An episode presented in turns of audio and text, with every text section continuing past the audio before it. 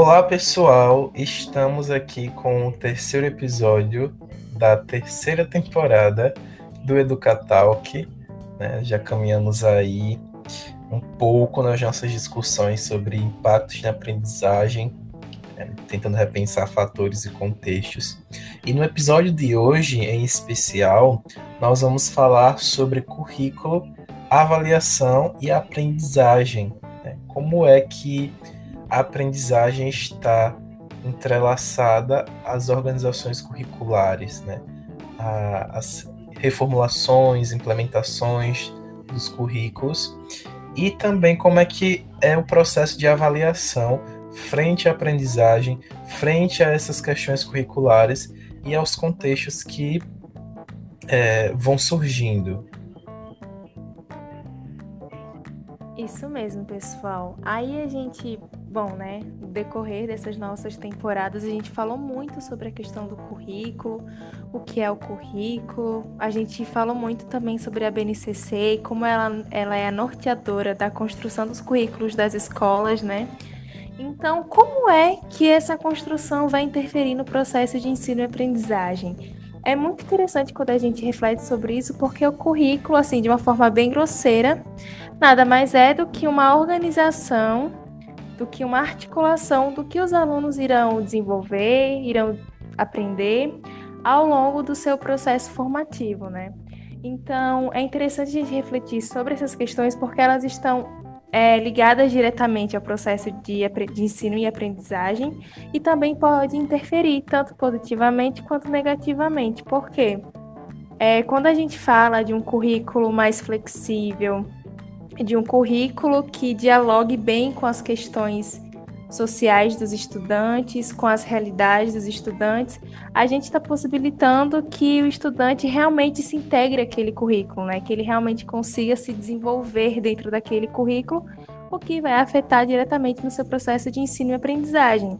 Então, quando a gente fala sobre isso, é importante a gente pensar que a construção de um currículo deve ser pautado na realidade dos estudantes, porque aí vai entrar é, aquelas questões que nós vimos no episódio anterior, da motivação, né, que é importante a gente dialogar com a realidade do estudante justamente para a gente promover, construir essa motivação com eles.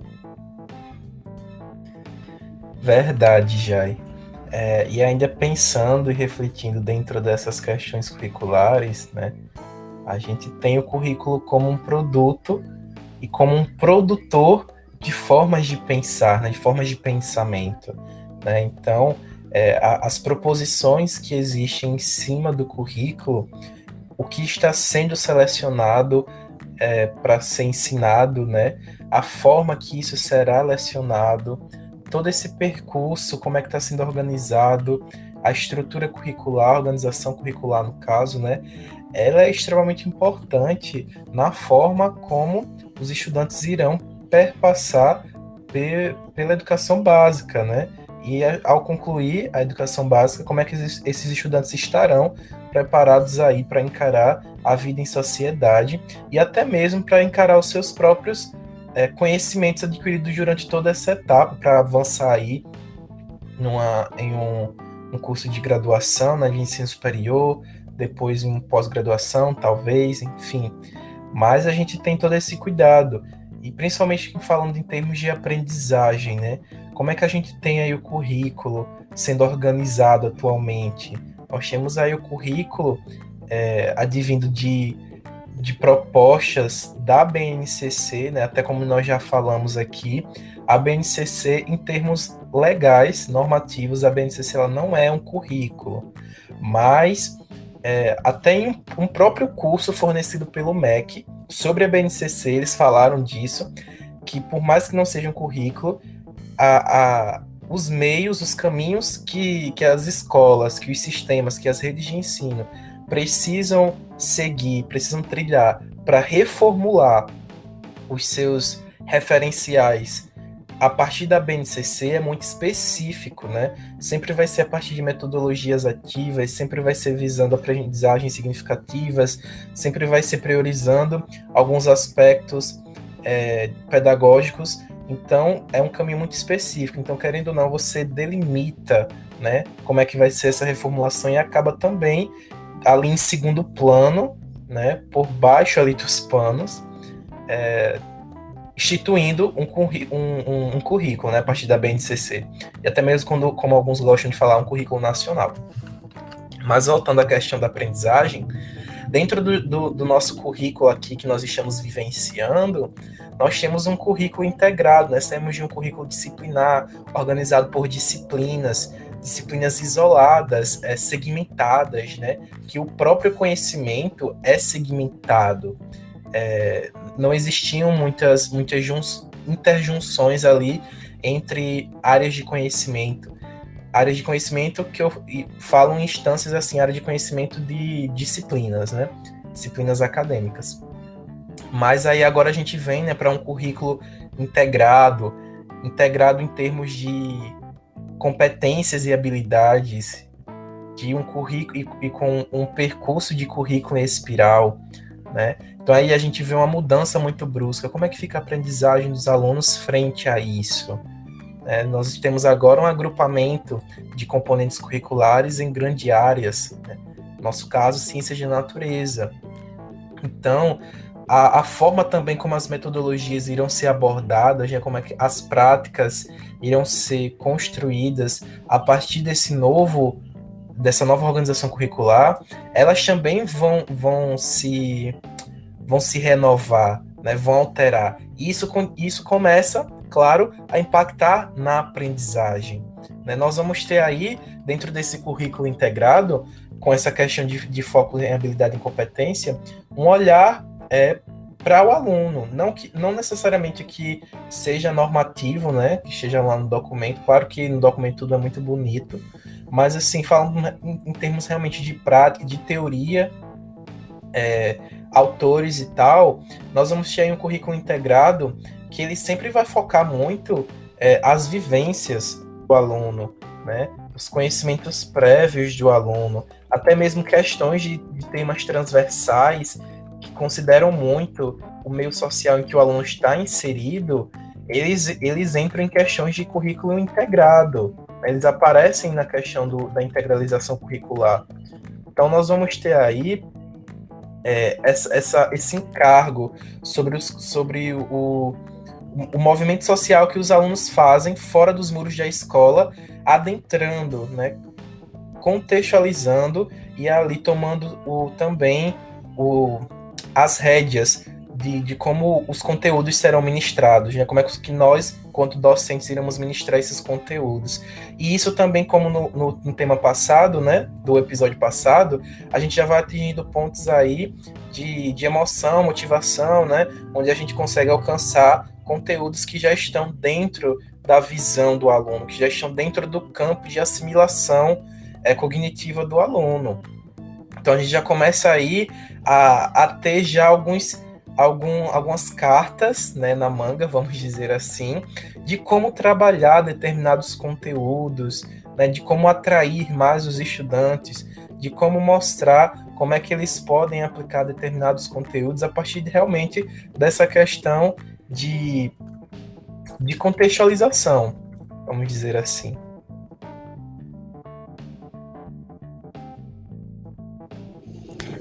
Pois é, eu acho muito engraçado como a gente não consegue é, especificar né, os nossos episódios, porque a gente sempre adentra muito nos outros temas e não tem como não adentrar, porque é, quando a gente está falando do currículo e das práticas pedagógicas dos professores a partir desse currículo, a gente está falando também sobre a questão da relação professor-aluno, a gente vai acabar puxando as questões da neuropsicopedagogia, é, enfim.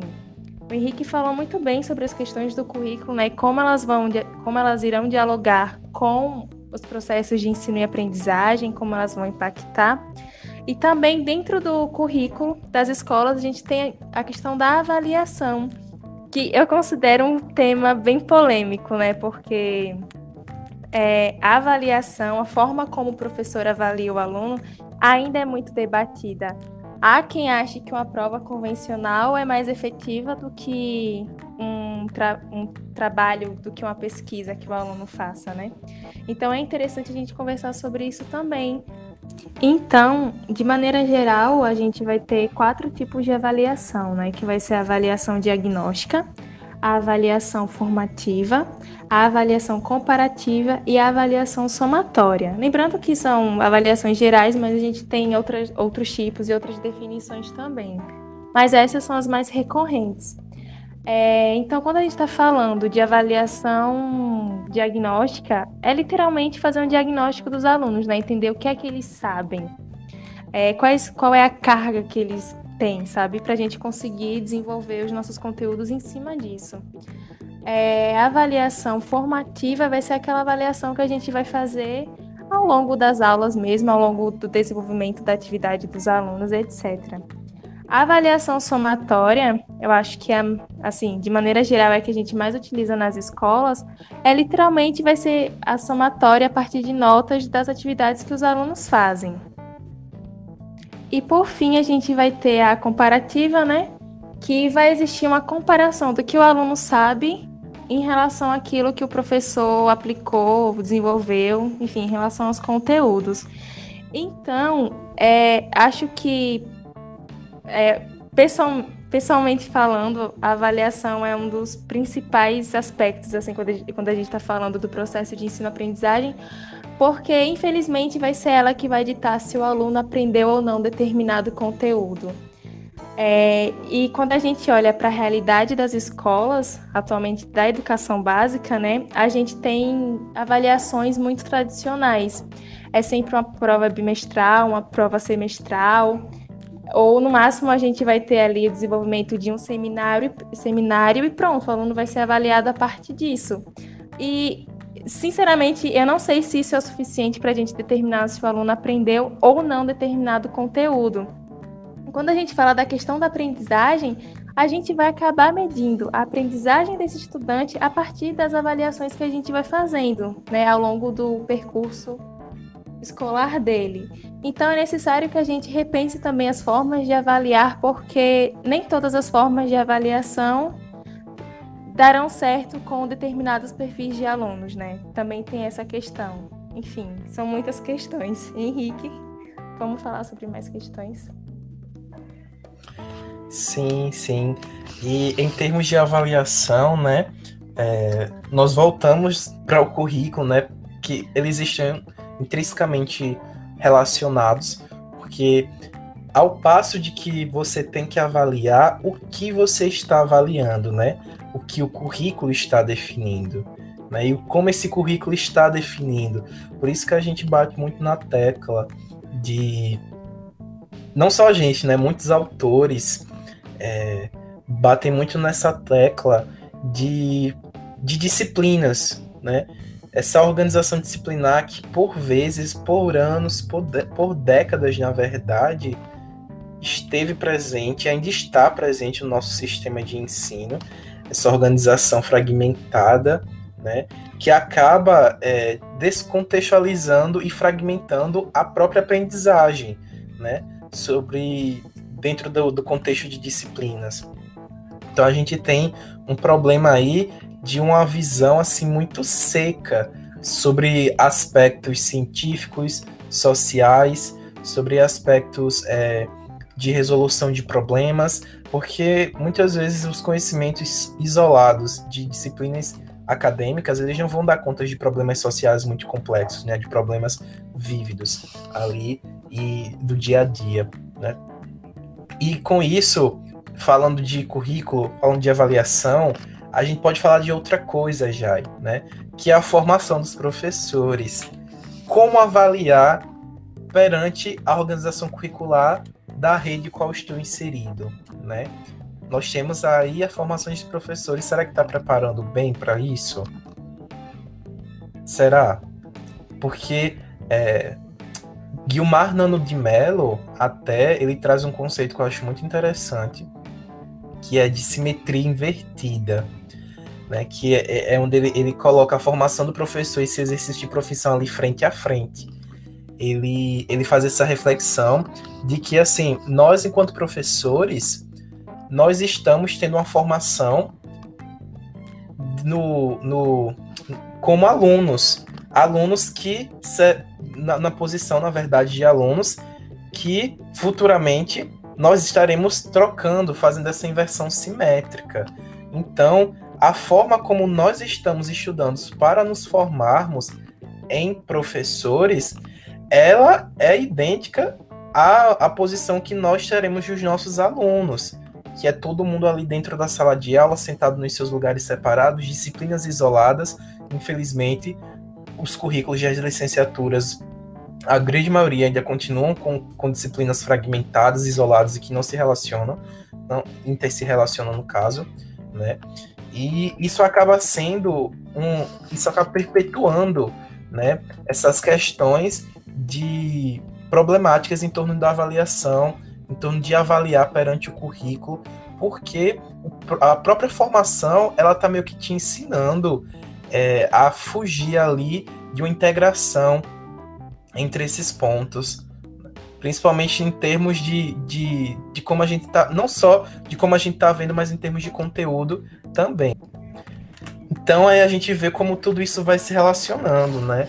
Nós começamos a falar, ao mesmo tempo que nós falamos de currículo, nós falamos de avaliação, nós podemos falar de formação docente, que eu acho até que o Defendotec é um ponto assim, é um ponto problemático que está em qualquer tipo de discussão possível, sempre vai ser a formação docente. Se você mexer ali, por mais que não apareça assim logo de cara, mas se você mexer ali em qualquer ponto discursivo em torno do, das questões de ensino, a formação docente sempre vai estar ali no meio, é, com, com, suas, com suas problemáticas, né? Então aí a gente vai vendo essa articulação, né? De nós repensarmos as nossas práticas, de repensarmos até a, a, a nossa própria formação é, docente enquanto normatização, né? Porque às vezes, muitas vezes a gente não se, não se questiona quando estamos ali no, nos nossos cursos de licenciatura, né? E com isso também se aprofundar mais em questões curriculares, se aprofundar mais em questões de avaliação, tudo isso para potencializar essa mediação que nós sempre vamos fazer entre o conhecimento e a aprendizagem subjetiva do aluno porque até mesmo como é o, foco do nosso, da nossa temporada, né, é a aprendizagem do aluno, são os impactos é, que, que, que vão de frente à aprendizagem do aluno. Então, por, por mais que, que essa aprendizagem seja subjetiva, né, como eu já falei, do aluno, nós temos um papel que pode prejudicar ou potencializar essa, essa aprendizagem subjetiva, né? se nós não, não erguemos práticas que realmente alcancem esses alunos em toda a sua potencialidade, você ali é, pode até é, acabar declinando o, o processo de aprendizagem de uma turma inteira, sabe? E muitas pessoas acham que isso não é sério, reprovar não é sério, né? Que reprovar é a coisa mais normal do mundo, mas não é. Não é. Você reprovar uma turma inteira, não é. Até mesmo um aluno ficar reprovando constantemente, algum problema tem ali. Tem que ser investigado, né? Como é que, que o currículo está prevendo isso? Como é que, em termos de avaliação, eu posso melhorar isso? Então, é sempre um processo de reflexão, autorreflexão, construção, reconstrução das nossas próprias práticas. Certo? Eu acho que é isso que, pelo menos, eu tenho para falar. É, realmente, é, quando a gente pensa na formação de professores, sabe, é uma questão tão complexa, porque são quatro anos que irão definir toda a sua atuação, que praticamente né, vão definir toda a nossa atuação docente, todas as nossas prática, práticas pedagógicas. Então, é muito importante que a gente reflita sobre isso. Bom, pessoal, então nós encerramos o episódio por aqui. Até a próxima. Tchau.